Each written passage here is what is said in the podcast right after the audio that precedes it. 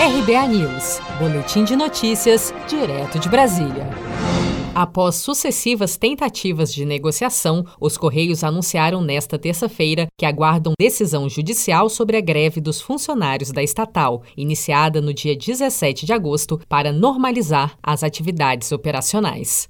Em nota, a empresa informou que as negociações estavam em andamento desde julho e visavam preservar a saúde financeira da estatal, com corte de privilégios e adequação à realidade do país. O julgamento da ação de dissídio coletivo está marcado para a próxima segunda-feira, 21 de setembro.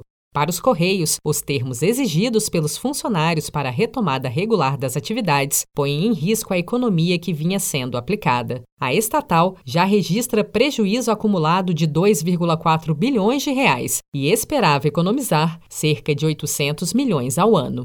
Segundo a estatal, esse valor em três anos cobriria o seu déficit financeiro atual. Ainda em seu comunicado, os Correios argumentam que não há margem para propostas incompatíveis com a situação econômica atual da empresa e do país. Segundo Edilson Santos, do Sindicato dos Trabalhadores dos Correios, das 79 cláusulas do dissídio coletivo da categoria, apenas nove estão sendo mantidas pela empresa. A empresa deixou claro que só mantém as nove cláusulas, né? Que ela apresentou no, no início das negociações.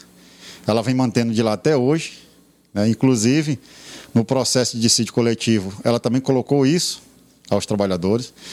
Houve também uma tentativa de negociações é, pelo próprio Ministério do, Ministério do Trabalho, é, onde também se pretendia estender essas negociações, o nosso acordo coletivo até dia 31 de dezembro, quando acabasse essa crise de pandemia. Nem isso a empresa aceitou.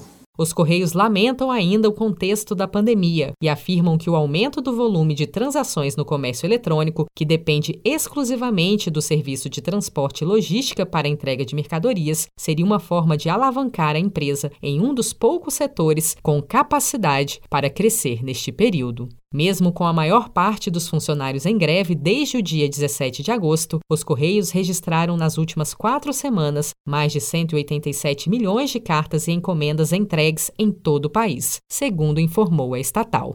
Seja para conquistar sonhos ou estar seguro em caso de imprevistos, conte com a poupança do Sicredi. A gente trabalha para cuidar de você, da sua família e proteger as suas conquistas. Se puder, comece a poupar hoje mesmo. Procure a agência Sicredi mais próxima e abra sua poupança. Sicredi, gente que coopera cresce. Com produção de Felipe Andrade de Brasília, Daniele Vaz.